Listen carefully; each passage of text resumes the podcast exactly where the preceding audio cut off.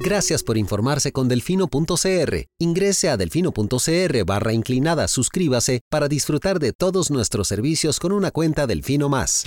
Delfino.cr ¿Cómo vamos a meter al ratón a cuidar el queso? Al presidente no le gusta, lo trata de chop suey. Ay, por favor, llamen a sus compañeros, están tomando café bocadillos, felices de la vida. A mí también me quiere mucho la gente. Cuando están en contra, entonces somos personas que no tenemos necesidades. Cuando están en contra, somos unos corruptos.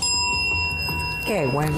Voy a tomar café a mi casa tranquila. Parece un espíritu chocarrero, o sea, eh, perdón. Esta nueva asamblea legislativa, incluyéndome por supuesto, será otra decepción más para la ciudadanía. Coca-Cola sin azúcar presenta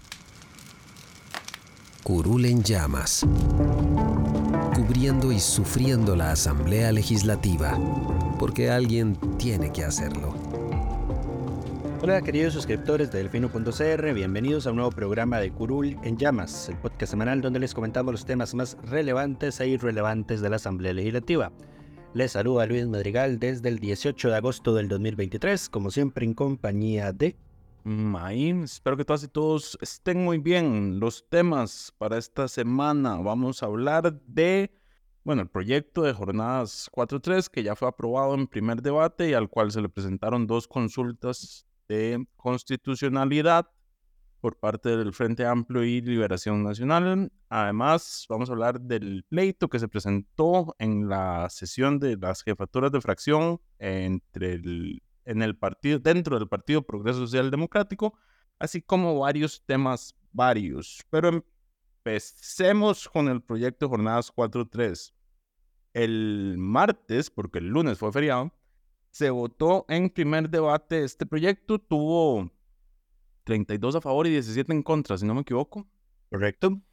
Eh, y bueno, ya estaba, se, se, propuso su segundo debate para el... Hubiera sido hasta esta semana, ¿verdad? Porque tiene que haber un día por medio. Hubiera sido el jueves, correcto, pero... Pero el jueves fue natural, Ajá, no, y en todo caso, el mismo martes que se votó en primer debate, eh, 10 diputados de Liberación Nacional presentaron la primera consulta de constitucionalidad al proyecto. 11. Eh, lo, ah, cierto, 11, correcto. Lo que nos eh, generó cierta incertidumbre de que el Frente Amplio pudiera recoger las 10 firmas para presentar su propia consulta. Eh, entonces, recordemos que cada congresista puede firmar una única consulta. Correcto lo que significa que si 17 votaron en contra y ya había 11 que habían presentado una consulta, no nos daban los números, pero al final algunos de los que votaron a favor firmaron consultas. Correcto. Eh, mm. sí, eh, como Paulina Ramírez eh, y otros ahí de Liberación, Jason Valverde, ajá. Dani Vargas, oh, no, Dani no Dani Vargas es que no, está, no estuvo en la votación, pero firmó la consulta. Entonces por ahí todavía era salvable. Faltaba una firma y en todo caso la dio eh, Pedro Rojas Guzmán de Liberación. Correcto. A ver, hay una, la primera consulta es exclusiva de congresistas de Liberación Nacional. La firma en principal es de Montserrat, si no me equivoco. Ajá, y solo firma y solo tiene eh, cuestionamientos de fondo el proyecto, no hay procedimiento. Ahora aquí un paréntesis, recordemos las consultas, estas facultativas que hacen los congresistas a la sala, si son temas de fondo los que la sala señala, no están obligados a acoger esas modificaciones y el proyecto se puede aprobar. ¿Bajo pena de qué? Con el riesgo de que una, en una acción de inconstitucionalidad posterior se caiga el, el, correcto, la ley. Ahora, cuando son problemas de forma, el proyecto sí se vuelve, o sea, si es salvable, hay que regresar al momento procesal en el que se puede corregir el error y hay errores de forma que no son salvables, digamos. Correcto. Eh, bueno. Pero sí, entonces la primera consulta, Lucho. Sí, el PLN formuló tres alegatos de inconstitucionalidad por el fondo. Ambos son sobre el artículo 145 bis que se pretende agregar al Código de Trabajo, que es el que regularía el tema de las jornadas de 12 horas. El primero es que la, reacción del artículo al establecer que las jornadas de 12 horas se pueden aplicar en eh, servicios corporativos, varas así, que son casos demasiado amplios, genéricos, que no cumplen con el requisito de ser excepcionales y muy calificados, que en la Constitución Política, en el artículo 58, dice que son los casos en los que se puede exceptuar del límite de la jornada diaria de 8 horas y de la semanal de 48 como máximos, ¿verdad? Entonces, el, el, el PLN lo que alega es que la lista que se está poniendo no cumple con el requisito de ser excepcional y muy calificado porque usa terminología generalizada o general muy, muy genérica, exactamente, en la que pueden en la que pueden entrar muchas cosas. Entra mucho, entonces no cumple con ese requisito que establece la Constitución. Ahora, recordemos que la discusión de la constitucionalidad se está teniendo porque la Constitución expresamente señala que las jornadas son de 8 horas diarias y 48 semanales. Y que solo en casos excepcionales una ley puede ampliar eso. La discusión siempre ha sido si esta propuesta de 4.3 califica dentro de esa excepcionalidad calificada o si es demasiado amplia y es un intento de hacer ordinario lo que es extraordinario. Correcto. Eh, de hecho, ese es el segundo alegato, la, eh, la, la eh, el carácter permanente que tienen las jornadas de 12 horas. Según el PLN, eso viola el convenio número uno de la Organización Internacional del Trabajo, que es el que estableció, digamos, las jornadas de 8 horas como máximo el día, eh, porque señala que al establecerlas de forma permanente y sin respetar los, los límites que están establecidos en ese convenio, pues el proyecto es inconvencional, porque vio, está violando un tratado internacional ratificado por, por Costa Rica. Y el tercero es que eh, la extensión de la jornada diaria a 12 horas, sin una delimitación de los casos excepcionales y muy calificados, es contradictoria con el principio de la jornada humanitaria y la protección de la dignidad de las personas trabajadoras, porque hace lo extraordinario permanente o lo vuelve ordinario, ¿verdad? Eh, de hecho, esto es un argumento que también se repite en la consulta del, Frente Amplio que ahorita vamos a comentar. Y en resumen, ese último argumento es que una jornada laboral de 12 horas pues no concuerda con el principio de dignidad de las personas trabajadoras. es indigno, a lo cual yo tengo que decir que tienen razón. Ajá, y que representa trabajar 12 horas. Y que representa una degradación del trabajo a la condición de simple mercancía y un riesgo de la afectación de la integridad y la vida de los trabajadores. Correcto. Ahora, una está muy flojita. La, la primera consulta es bastante floja. Yo tengo una duda, a ver, se basa principalmente en esto que dijimos, que es el, punto medular de la consulta, es si ciertamente una jornada ordinaria puede ser de 12 horas, porque eso es lo que están haciendo, digamos. Por más que le llamen jornadas extraordinarias, es convertir en ordinario lo extraordinario. Correcto. Lo que yo no vi que incluyeran era el tema de, por ejemplo, la posibilidad que habilita un artículo de la ley en que las personas incluso trabajen 12 horas más y la jornada pase a ser de 60 semanales si, si quieren, comillas, comillas, ¿verdad? Ah, sí, eso no se impugnó y me parece que ninguna de las dos. De ninguna de las a mí me parece que, que, por ahí había otro argumento porque la, la Constitución no solo habla de las 8 eh, diarias, sino también de las 48 semanales en jornada diurna. Recordemos que aquí esto también afecta a la jornada nocturna, pero para efectos del ejemplo estamos quedándonos en jornada diurna. Correcto. Eh, pasemos a la consulta del Frente Amplio que se presentó al día siguiente, 155 páginas de extensión, tiene 13 inconstitucionalidades, inconstitucionalidades 14, 14 santísimo. 14, sí. Es que ahora les explicamos, pero eh, este fue, un, desastre. Es tan, es tan grande la consulta eh, que hubo problemas a la hora de escanearla, porque estas consultas, no sé por qué, los diputados las presentan de forma física en la oficina de la sala, entonces tienen que escanear los funcionarios de la sala el documento. Entonces, diga, ocurren, y si no viene foliado, ocurre eh, como ocurrió con esta segunda consulta, no, viene, no venía foliado, pues ocurre el problema de que se traspapelan hojas y cosas así. Entonces, eh, eh, además, un número uno, el, documento de la sala y no se podía trabajar, digamos, porque no, no podía uno seleccionar texto. Al Era un escaneo de imágenes, digamos. Ajá. En cambio, el que se le mandó a la Asamblea Legislativa y el que la Asamblea Legislativa subió a su portal web no tenía dos argumentos, que son los 14, los otros dos, para sumar 14 que está mencionando Mai, pero sí podía uno seleccionar texto. Eso se llama pasarlo por, por la tecnología OCR. Eh, optical Character Recognition, me parece que significa. Pero bueno, eh, primer argumento de, eh, vamos a empezar por los de procedimiento, porque estos son los primeros que de hecho revisa la sala, porque si la sala los declara, la sala no entra con esos los de fondo porque ya los de procedimiento son vinculantes para Lo la asamblea y afectan todo el proyecto. Correcto, paréntesis, lo cual la sala debería dejar de esa práctica, porque si no, esto pasó con el tema de... Economía procesal. No, esto pasó con el tema de publicidad de licor en el deporte. No, no, que sí deberían dejar de hacerlo por un tema de economía procesal porque obligan a la asamblea a mandar otra consulta. Que fue lo que pasó con el tema de, de- de publicidad en el deporte, que que hubo uno que se rechazó por el fondo, eh, por la forma, la forma. entonces no se conoció por el fondo, y cuando entró el segundo se rechazó por el, por el, por el Por el fondo. fondo, correcto. Sí, sí, fue lo como, "Ey, tenía. pero me hubieras dicho la vez pasada, digamos, o sea, ¿para qué me haces perder tiempo arreglando un error de forma si al final te me vas a pasear en el proyecto por el fondo? Pero bueno, Correcto, sí, no tiene sentido.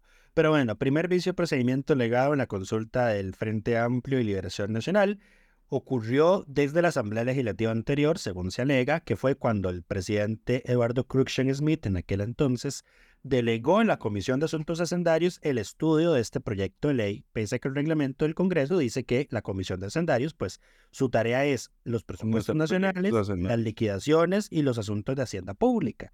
Y este proyecto obviamente no se enmarca en ninguno de esos tres. ¿Qué fue lo que ocurrió? Ese proyecto estaba originalmente en la Comisión de Asuntos Jurídicos. Sin embargo, las presidencias de esa comisión y la Comisión de Hacendarios acordaron de mutuo propio, sin consultarle a los miembros de sus comisiones, que el proyecto se pasara de jurídicos a hacendarios. De hecho, ajá, Esto claramente porque el proyecto, recordemos, originalmente presentado por la dipu- diputada liberacionista Ana Lucía Delgado, que estaba en hacendarios y no en jurídicos, si no me equivoco. correcto. De hecho, Eh, hacendarios, o en ese momento presidía Silvia todavía. Me, pare- me parece que sí. Eh, no, no es probable que estuviera doña Silvia porque si estaba presidiendo don Eduardo, Sí, no, no recuerdo en realidad, pero bueno. pero, pero sí, está, en Liberación siempre, Liberación siempre es la que ha presidido esa comisión en todo caso. Pero bueno, de hecho, don Carlos Ricardo Benavides, que era miembro de la Comisión de Asuntos Jurídicos, protestó cuando se trasladó el expediente sin consultarles el, en actas y están adjuntadas en la consulta. Él señala, esto se hizo violando la costumbre parlamentaria porque uno, no nos dijeron, no nos consultaron nada antes. Primero debieron habernos preguntado nuestro parecer si estábamos a favor de que el proyecto se saliera de esta comisión y en todo caso tampoco lo votamos. Entonces, ese es el primer motivo. El segundo es que el Liberación y el FAS están acusando que durante 14 horas de discusión y votación de las mociones del proyecto de ley, en el plenario no hubo intérprete del ESCO, lo que afectaba a los derechos fundamentales de las personas sordas. Esto eh, sí es cierto y el Frente Amplio sí lo dejó plasmado en actas cada vez que ocurría. Cada vez que pasó, si no, no le dejaron nada más pasar y anotar, sino que sí quedó en actas cada vez que sucedió. Ajá. Eh, habrá que ver cómo resuelve la sala ese reproche. Ya lo, lo que la sala ha resolvido, resuelto, perdón, antes, qué horror. Lo que ha resuelto antes es que, por ejemplo, que no haya transmisión del todo en Internet si es violatorio de los derechos de la población por que viola el principio de publicidad. Eh, de hecho, la asamblea se había defendido diciendo, pero es que lo pasamos por radio. Y la sala dijo, bueno, el radio no es suficiente y la televisión por cable mucho menos, ¿verdad? Dado que está en franca caída. El tercero es que el proyecto no fue consultado a la población de personas con discapacidad, lo que viola la Convención sobre los Derechos de las Personas con Discapacidad. Ahora, Eh, ahí, ahí yo creo que ese tiene un problema, porque es que sí se le consultó a alguien, pero ese alguien, digamos, a, la- a una organización, esa organización dijo como yo no represento a todos, pero esta es mi opinión. Pero ya con lo que pasó con el, el, digamos, la posición de la SAD en el Tratado de Nagoya, que dijo como, y mientras se le consulte a alguien, todo bien. Sí, creo que puede, no- eso ese es puede de que los, no menos, pegue. de los más, exacto, de los menos probable de que, de que peguen. Ajá. El cuarto vicio de procedimiento es, un, es larguísimo. Se alega que se violaron los artículos 178, 188, 189, 190, 191, 197, 199 y 200 del reglamento de la Asamblea Legislativa, todos referidos al procedimiento abreviado. Esto fue porque el, el procedimiento abre- abreviado se metió cuando no correspondía.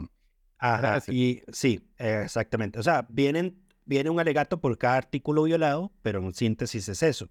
El primer, el primer argumento, digamos, en ese grupo es precisamente que el procedimiento abreviado no podía haberse aplicado a este proyecto. ¿Por qué? Y aquí es donde yo le decía a Mike que doña Ana Mari Garro va a estar en una encrucijada, la Pues, magistrada de la Sala Constitucional. ¿Por qué? Resulta que acontece que el procedimiento abreviado, que se le aprobó este proyecto, dice que cuando el proyecto esté en plenario, se va a empezar con la discusión de los dictámenes.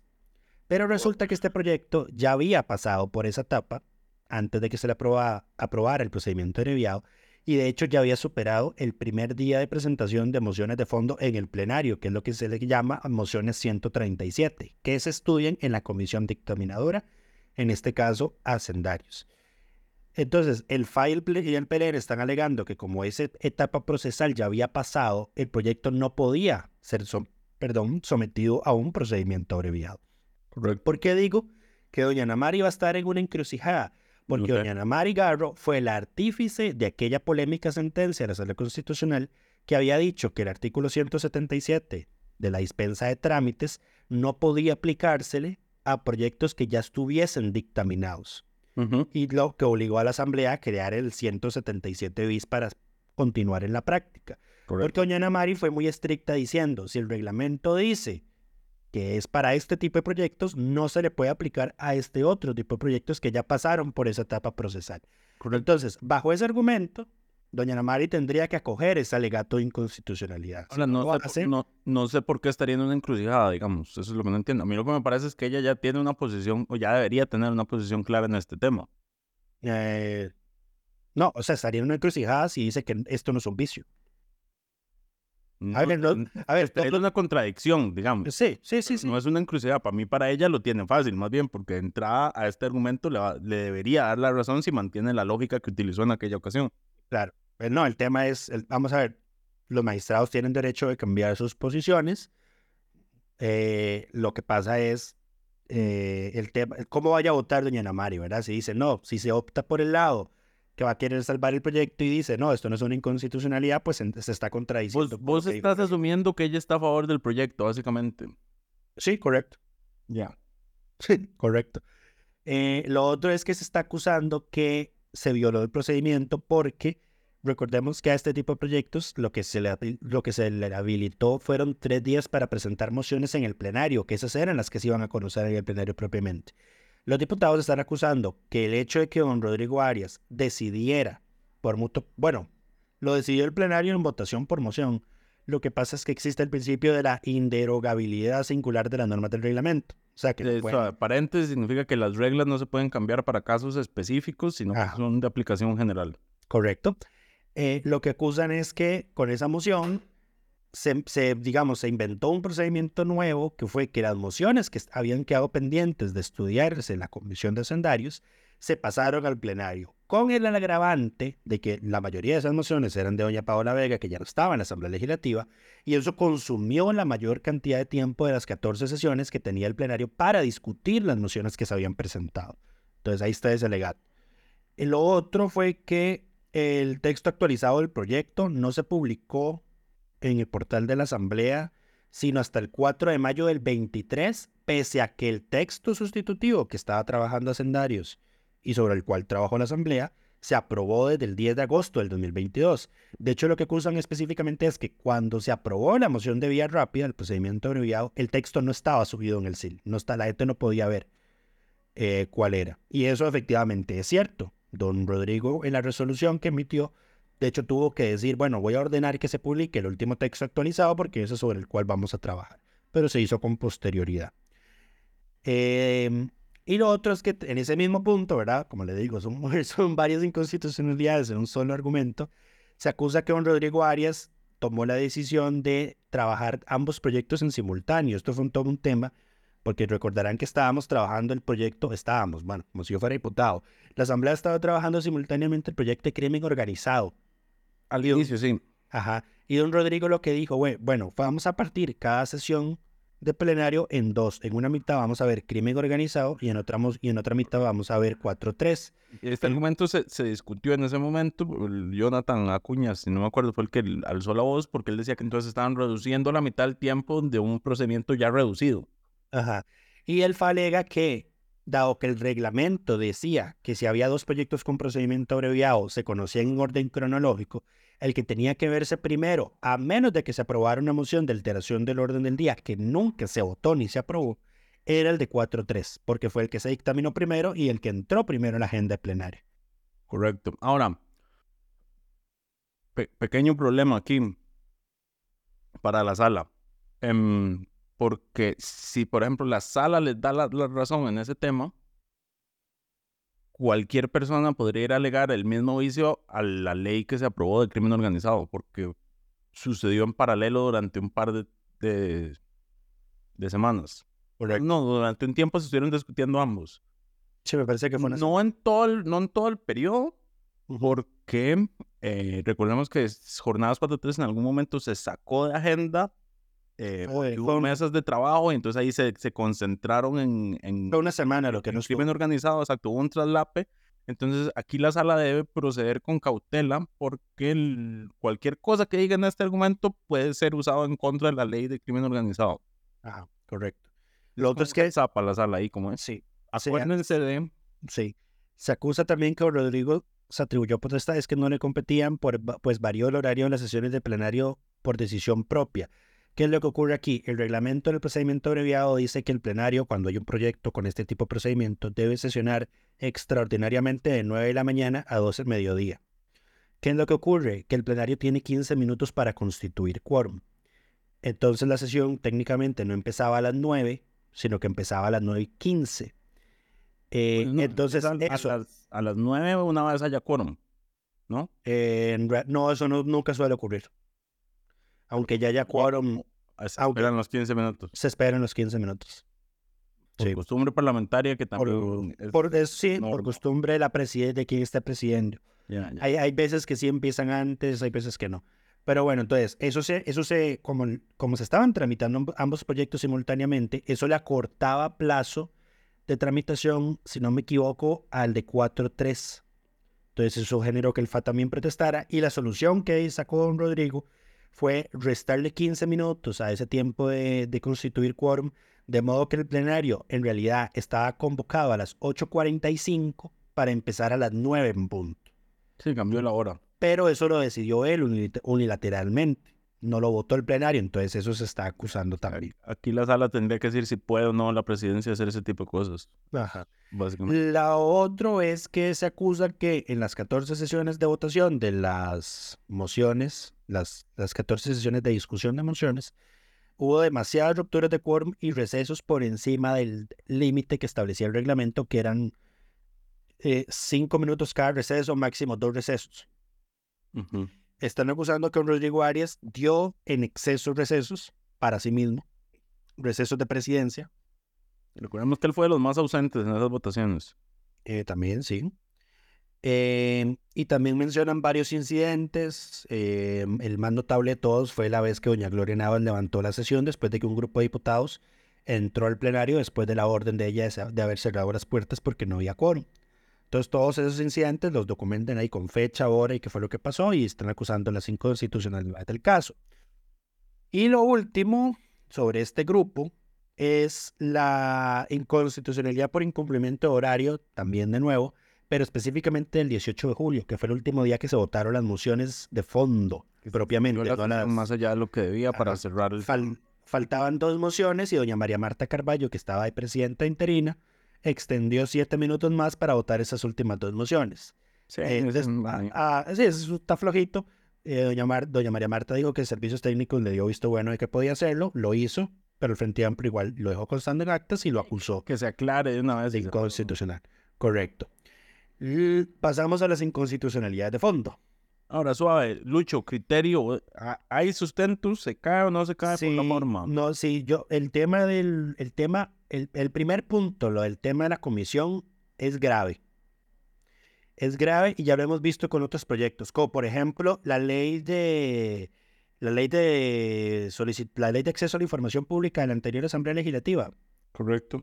Esa- esa- ese proyecto lo estudió la Comisión de Infraestructura, Porque como era un proyecto de la República y Carmen Chan estaba en esa comisión, lo pasaron a esa comisión. Sí, en ese tema yo creo que la sala debería aprovechar como para delimitar cuánta discrecionalidad existe al, al asignar proyectos. Sí, es que no, obviamente no andamos en toda la argumentación, pero hay un principio de especialidad de las, De las comisiones. comisiones. Y obviamente en este caso no se, no se respetó. Eh, el tema es ver si es un vicio esencial de procedimiento. Ah, es, que, es, que este además está agravado por el hecho de, de que los miembros de las comisiones no, tuvieran de, no, no tuvieron la oportunidad de pronunciarse de si estaban a favor de que de una se saliera el proyecto y los otros recibirlo. Claro, que es, el procedimiento usual, digamos. Ajá, eso la comisión tiene que aprobar el traslado. Ambas claro, comisiones. Claro, eso es particularmente grave, digamos. Entonces ya con ese, digamos, me parece que hay lo suficiente. Con el tema de los quórums, no me parece que es tanto, eso me parece que es más una necedad del Frente Amplio, porque, eh, o sea, si uno ve efectivamente lo que pasó ese día, la presidencia explica qué ocurrió en cada ocasión y me parece que esas eran explicaciones convincentes. Lo de la consulta a la población con discapacidad, pues podría caerse por el tema de que ya vos mencionaste que la sala dice, bueno, mientras le consulten a alguien, todo bien. Em, Ahora, el, tema de la vía abreviada mal aplicada me parece que también es, es suficiente para que se caiga. el proyecto ya había pasado dictamen, ya tenía mociones y se le aplica la vía rápida en el momento procesal inadecuado, digamos, creo que podría también la sala por ahí traérselo bajo. Sí, hay un problema, eh, me parece. Bueno, en este caso no sería tan grave. Es que cuando la sala se inventó el tema de, la dispensa de trámites, de que no se podía, eh, eventualmente tuvieron como que matizar eso, porque di, nosotros en Delfino publicamos una nota de todas las leyes ya aprobadas vigentes que estaban afectadas por ese vicio y que corrían el riesgo de ser anuladas. Era un montón. De hecho, hay una acción pendiente de la Contraloría por una de esas leyes. Ajá, de hecho, sí, correcto. Correcto. Eh, entonces, me parece que la sala al ver es la gravedad de lo que había decidido, el efecto que podía haber tenido eso, eh, pues digamos como que se matizó. El tema es que esta es la primera vez que se aplica. con crimen organizado no pasó, me parece porque ese se dispensó de trámites, me parece Estaba en el momento correcto. Ajá. Porque estaba, de hecho, recordar que tenía un día menos de, de, para que se le presentaran mociones por ese tema. Sí, correcto, tenés toda la razón. Entonces, sí, este, este es un caso, es el primer caso, entonces la Saradi tiene que analizar bien eso a profundidad porque es lo que le va a marcar la cancha a los diputados de cómo, de cómo llevar a cabo el procedimiento en adelante con futuros proyectos a los que quieran aprobarles este tipo de, de, de vías rápidas. Pasamos a las de fondo, muy rápidamente. No vamos a hacer lo de la sala, que decir que como ya las de, las de forma están, las de fondo no importan. No. Correcto. Eh, inconstitucionalidad fondo número uno, eh, que implementar jornadas de 12 horas viola el artículo 2 del convenio número uno de la OIT. Eso es lo mismo que señaló Liberación en su propia consulta individual. Eh, porque, eh, vamos a ver, el convenio número uno de la OIT sobre las 8 horas dice que ese límite no aplica para una serie de categorías laborales, por ejemplo, los puestos de confianza, etcétera, etcétera. Entonces, los, en, ese, en la consulta viene listada toda esa lista de excepciones y dicen que, bueno, ninguna de la lista de, industrias que van a poder aplicar jornadas de 12 horas en este proyecto entra dentro de esas categorías.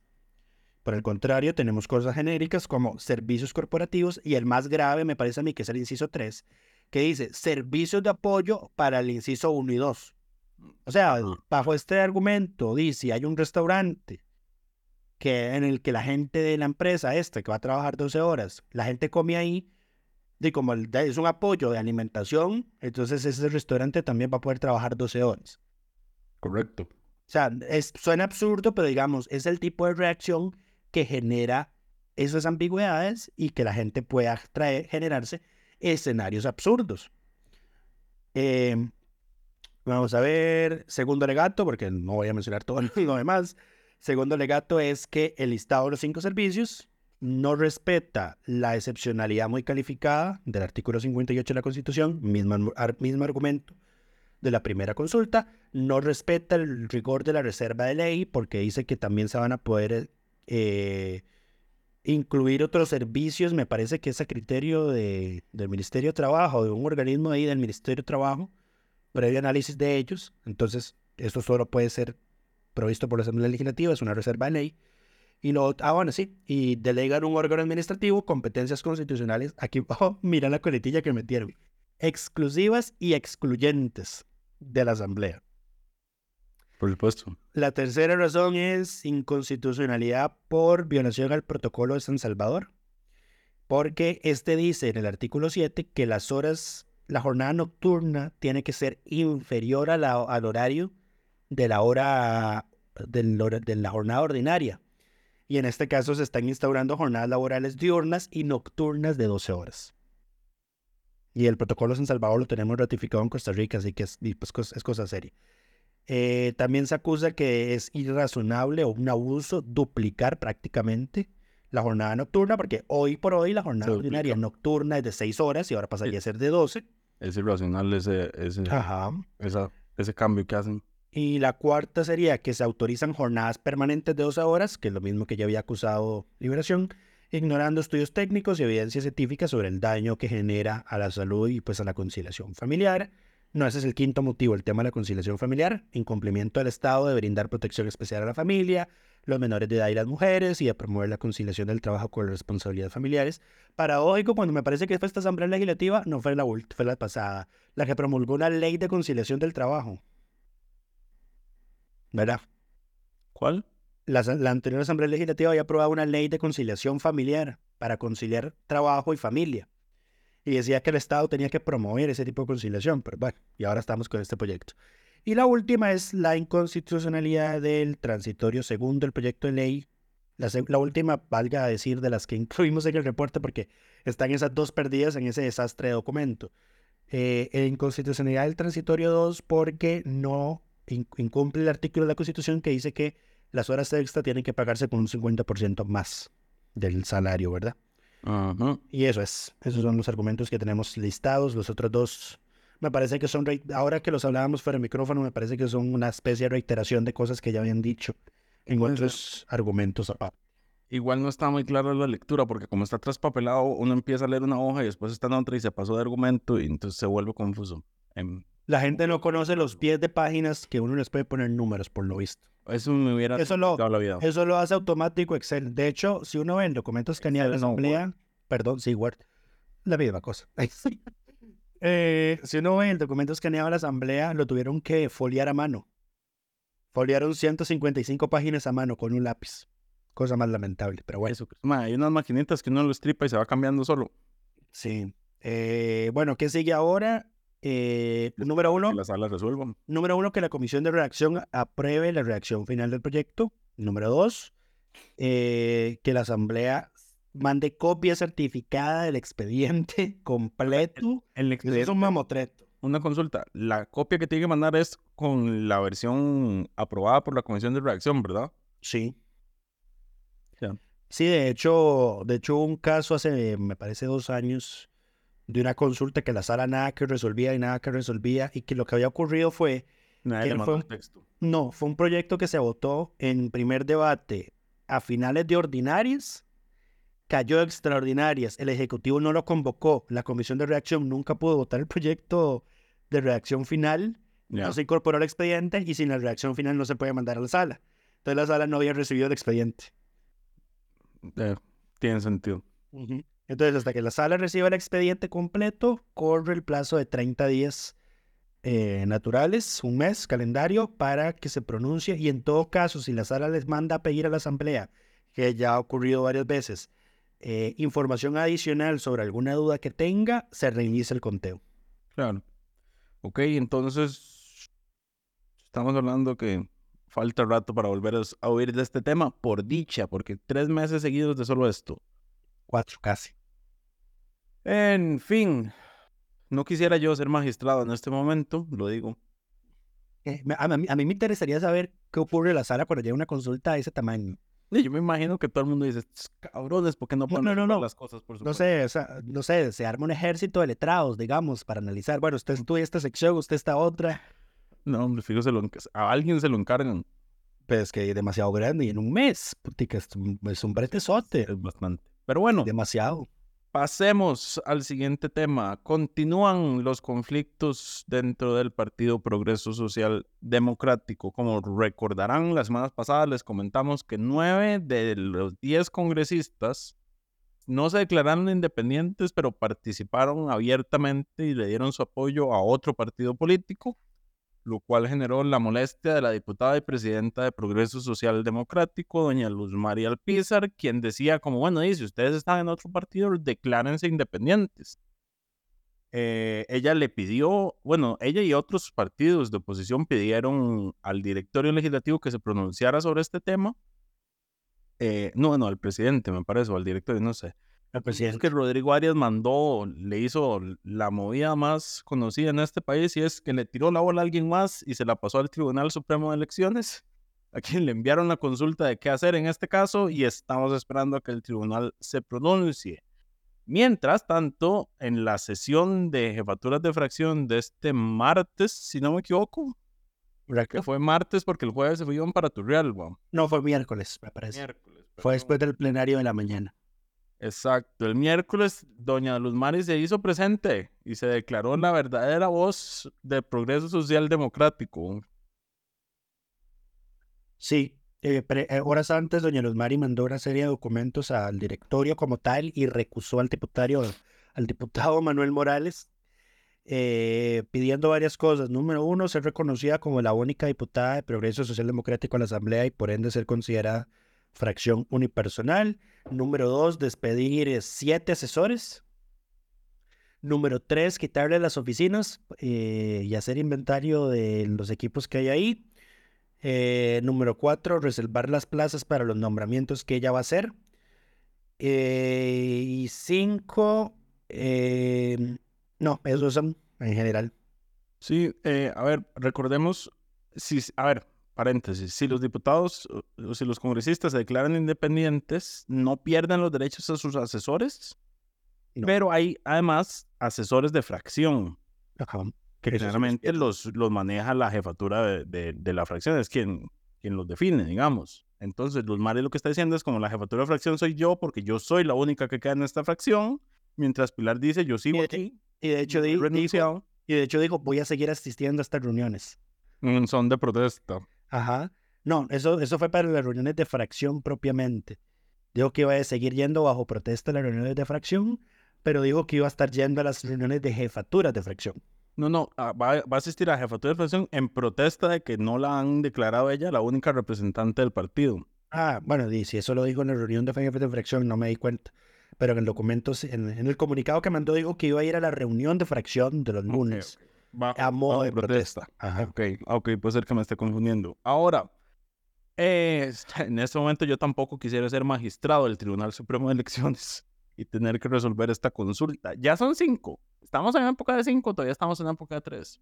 Me parece que ya están en época de cinco. Ya estamos en época de cinco porque ya están cerca las municipales, ¿no? Sí. No recuerdo cuál era el plazo. ¿Eran diez? Seis meses antes, an- seis meses antes. Lo tengo fresquito por, por, ah, porque trabajé ahí el, una, el, listado completo de las reformas constitucionales que se le han hecho a, a la Constitución desde 1949. Ya estamos en periodo 5, correcto. Hay cinco magistrados, los tres propietarios eh, y las dos suplencias que no sé quiénes están activas en este momento. En fin, no quisiera yo ser magistrado porque como mencionábamos la semana pasada, eh, yo creo que el tribunal va a terminar dándole la razón a, a los, a los nueve separatistas y va a decir, mientras no se declaren independientes, técnicamente nadie los puede sacar de la fracción. Sí, eh, lo que Ni pasa es que, siquiera el partido. bueno, habría que ver qué tal un letrado del Tribunal Supremo de Elecciones como que medio adelantó criterio y dijo, bueno, la doble militancia está prohibida y se ocurre, se entiende que eh, al, al hacer ostentación partidaria del nuevo se renunció tácitamente al anterior. Habría que ver si los magistrados comparten esa posición. Ahora, ahora, yo creo que hay una diferencia entre doble militancia y representación. Mi, mi hipótesis es que el tribunal va a decir que mientras usted sea formalmente y no renuncie a la representación por un partido político, no puede tener ningún cargo puesto eh, en otro partido político. Participar de actividades y demás, yo creo que ahí el tribunal va a decir es libre decisión. Em, pero digamos, ninguno de estos nueve podría ser o asumir un puesto dentro del nuevo partido eh, que, que estoy viendo, se llama Partido Aquí Costa Rica Manda, que básicamente es PAC-M. Ajá, sí, desafortunadas siglas. Yo, yo tengo una duda y no, no tengo una duda, tengo, no sé, incertidumbre que la di, la integración del tribunal cambió, ya no está Luis Antonio. eh, Es que puede haber otro- cambiado la posición. Ajá, correcto. Pues sí, eso es cierto, aunque yo creo que quienes están son continuidad de quienes estuvieron. No, no veo mayor renovación en las posiciones políticas del, bueno, electorales, digamos, técnicas del, del tribunal. Pero bueno, estoy adelantando criterio, hay que esperar a que el tribunal eh, se pronuncie. Yo, sin embargo, le auguro poca, em, ¿cómo se dice? pocos éxitos a las gestiones de los Mariel Pizar eh, por tratar de, de, ser diputada personalista y que los otros nueve se tengan que declarar independientes con las pérdidas de derecho que eso... Yo insisto en que la oposición eso es lo que tiene que hacer, reconocer a Doña Luz Mari como jefa. Yo creo que no, o sea, yo... ningunear a los demás. Mm, yo creo que tienen que, o sea, la, la oposición nadie los puede reconocer, o sea, hay que esperar a que ver qué dice el tribunal. Mi posición es que más bien a todos deberían tirarles en cada, cada vez que pueden que son de progreso social democrático hasta que renuncien. Porque eso es lo que no quieren ellos ser. Eh, y quieren más bien que los vean como oficialistas y no como parte del progreso social democrático. Entonces yo se los restregaría en la cara cada vez que puedo hasta que se declaren independientes. Eh, aún así, bueno, le damos el reconocimiento de diputada de la semana doña Luz Mari, primero porque esta semana no pasó nada, segundo em, porque, bueno, algo, algo está tratando de mover en un tema que claramente se requiere mayor claridad, em, y tercero para trolear al oficialismo, por supuesto, eh, nunca está de más. y digo esto porque tampoco, a ver, los Marías, eh, ¿cómo se dice? hay un meme que es como de Pikachu, cuando, cuando, las, cuando mis acciones tienen las consecuencias lógicas. Y, hace cara de Cara de sorprendido. En, en, ese escenario estamos. O sea, cuando vos le alquilás el partido, te di, esto es lo que te va a pasar. No hay, no hay de otra. Este es el, el este es el escenario esperable de, de las acciones de Daniel Mari cuando decidió poner a prestarle el partido a doña Pilar Cisneros y a don Rodrigo Chávez. Son las consecuencias lógicas de sus actos. Em, no le ocurre mayor éxito, pero bueno, vamos a darle el reconocimiento por esta semana, por, por el intento, por hacer la fuercita. Eh, y con eso, mentira, vamos a eh, Mike quiere mencionar algunos proyectos relevantes presentados esta ah, Temas varios, temas varios. El primero, eh, bueno, destacar, hablando justamente de este tema electoral, el Frente Amplio, ustedes recordarán que a finales de marzo de este año, el Tribunal Supremo de Elecciones presentó cuatro proyectos de ley para reformar temas puntuales electorales. No habían sido eh, introducidos a la corriente legislativa hasta esta semana, que el Frente Amplio los acogió y, bueno, ya metió tres. Hay uno que no pueden meter ellos por su, de forma, digamos, unilateral porque es una reforma constitucional y requiere por lo menos 10 firmas, que ellos son solo seis, recordemos. Entonces, por lo menos los primeros tres que trataban de eh, financiamiento, eh, representatividad y las nuevas formas de política, redes sociales y demás, em, regulaciones para usos en redes sociales y demás, esos ya están presentados y deberán ahora, ahora, se había dicho que se iba a crear una comisión especial para este tema, para dictaminar estos proyectos. Em, hay que ver si se crea o si esto se va a asignar a algún, alguna otra comisión. Sí. En este caso, ¿cuál sería? ¿Cuál es la más cercana a esto? ¿Gobierno? Jurídicos. Jurídicos. Jurídicos. Ok. Pero bueno, ese proyecto, después la diputada Gloria Navas presentó un proyecto de ley para crear un registro de ofensores sexuales. Y en Twitter se están dando gusto con ese proyecto, pero no voy a mencionar por qué. Exacto. Em, el proyecto básicamente, a ver, me parece que se le fue la mano a, doña señora, creo que es, no es, es público, pero no es público realmente, porque no sería de acceso abierto, sino que sería para, de acceso a instituciones públicas y privadas que tengan que ver con eh, menores de edad. Bani, Inamo. Bani, eh, Inamo eh, y centros educativos y centros de salud. La idea detrás del proyecto es que si usted va a contratar a alguien, pueda revisar ahí si tiene antecedentes de crímenes sexuales para, en la lógica de proteger del beneficio superior del menor de edad y protegerlo de estar expuesto a personas que tengan antecedentes en, ese tipo de criminalidad. Son crímenes sexuales, trata de personas y turismo sexual. Ahora, bueno, el, proyecto se las trae, pero bueno, digamos que es una buena iniciativa. También se presentó un proyecto de ley para eliminar el congelamiento indefinido de los salarios del sector público. Y aquí recordemos, hace un par de semanas, Lucho hizo una nota que publicamos sobre el criterio de la Procuraduría en este tema, porque eh, ante una acción de inconstitucionalidad por el congelamiento indefinido de los salarios en el sector público que trae la ley marco de empleo público. Y la ley de fortalecimiento. Exacto. Básicamente la Procuraduría dijo, sí se pueden congelar, pero no puede ser por plazo indefinido. Entonces... Y, lo, y a como están ambas leyes es por plazo indefinido. Correcto. Ahora, yo me hubiera esperado a ver qué dice la sala sobre este tema antes de presentar el proyecto. Eh, porque puede ser que la sala diga que no son plazos indefinidos. Yo considero que la limitación que existe en la ley de fortalecimientos de finanzas públicas no es técnicamente un plazo indefinido, ni tampoco es irracional la, la que está en la ley marco de empleo público puede ser distinta porque genera una, una distinción entre las personas que ya están por encima del salario global y quienes no lo están. Pero bueno, yo hubiera esperado que la sala lo resolviera antes de presentar el proyecto, pero bueno, el proyecto está presentado. Y además, el diputado Gilbert Jiménez presentó un proyecto de ley para aumentar el precio de los cigarrillos en un 30%. Dice eh. el diputado, ¿qué pasó? No, no, sin comentarios. Porque no, yo estoy a favor, suban, que la gente deje de fumar. Pero ¿cuánto, va, ¿cuánto va a quedar la carga tributaria de un cigarro? Yo no fumo, valga decirlo. La carga tributaria de un cigarro en este momento es el es como el doble, digamos. Un, un cigarrillo cuesta la mitad de lo que usted paga y la otra mitad son impuestos.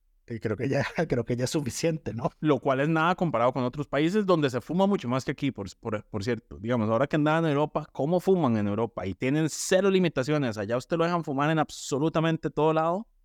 Ah, ya de nuevo, digamos, yo tenía rato sin ver casetillas de fumado dentro de, algunos aeropuertos. Ya de nuevo, hay en todo lado. Em, entonces sí, aquí la regulación antitabaco es mucho más fuerte y efectiva, debo decir. Em, que en otros países del primer mundo. Y, bueno, según los, las estimaciones de elasticidad que utilizó el diputado, si usted le sube el 30% al, del precio del cigarrillo, reduce el consumo en un 18%. Aquí la discusión siempre es si usted reduce el consumo eh, real o lo que reduce es el, el, el consumo oficial y ese 18% se pasa contrabando. Sí, se pasa contrabando. Estamos inundados de cigarrillos chinos. Exacto. Pero bueno, digamos que vamos a reconocerle la intención al, diputado también.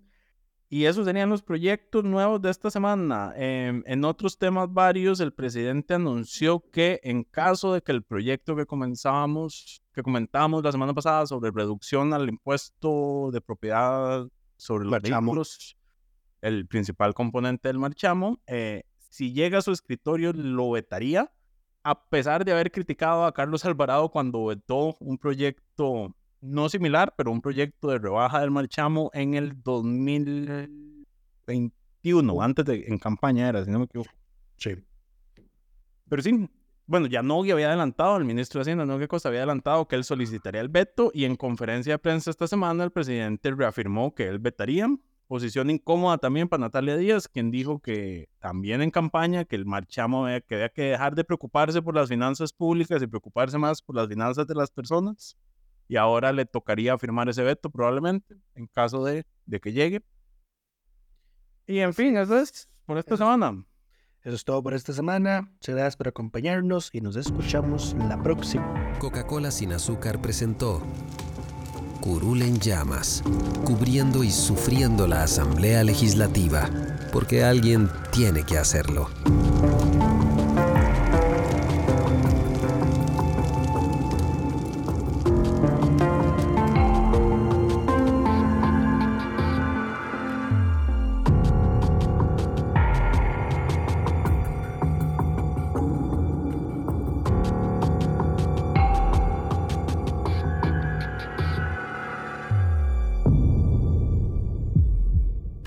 Gracias por informarse con delfino.cr. Ingrese a delfino.cr barra inclinada, suscríbase para disfrutar de todos nuestros servicios con una cuenta Delfino Más. Delfino.cr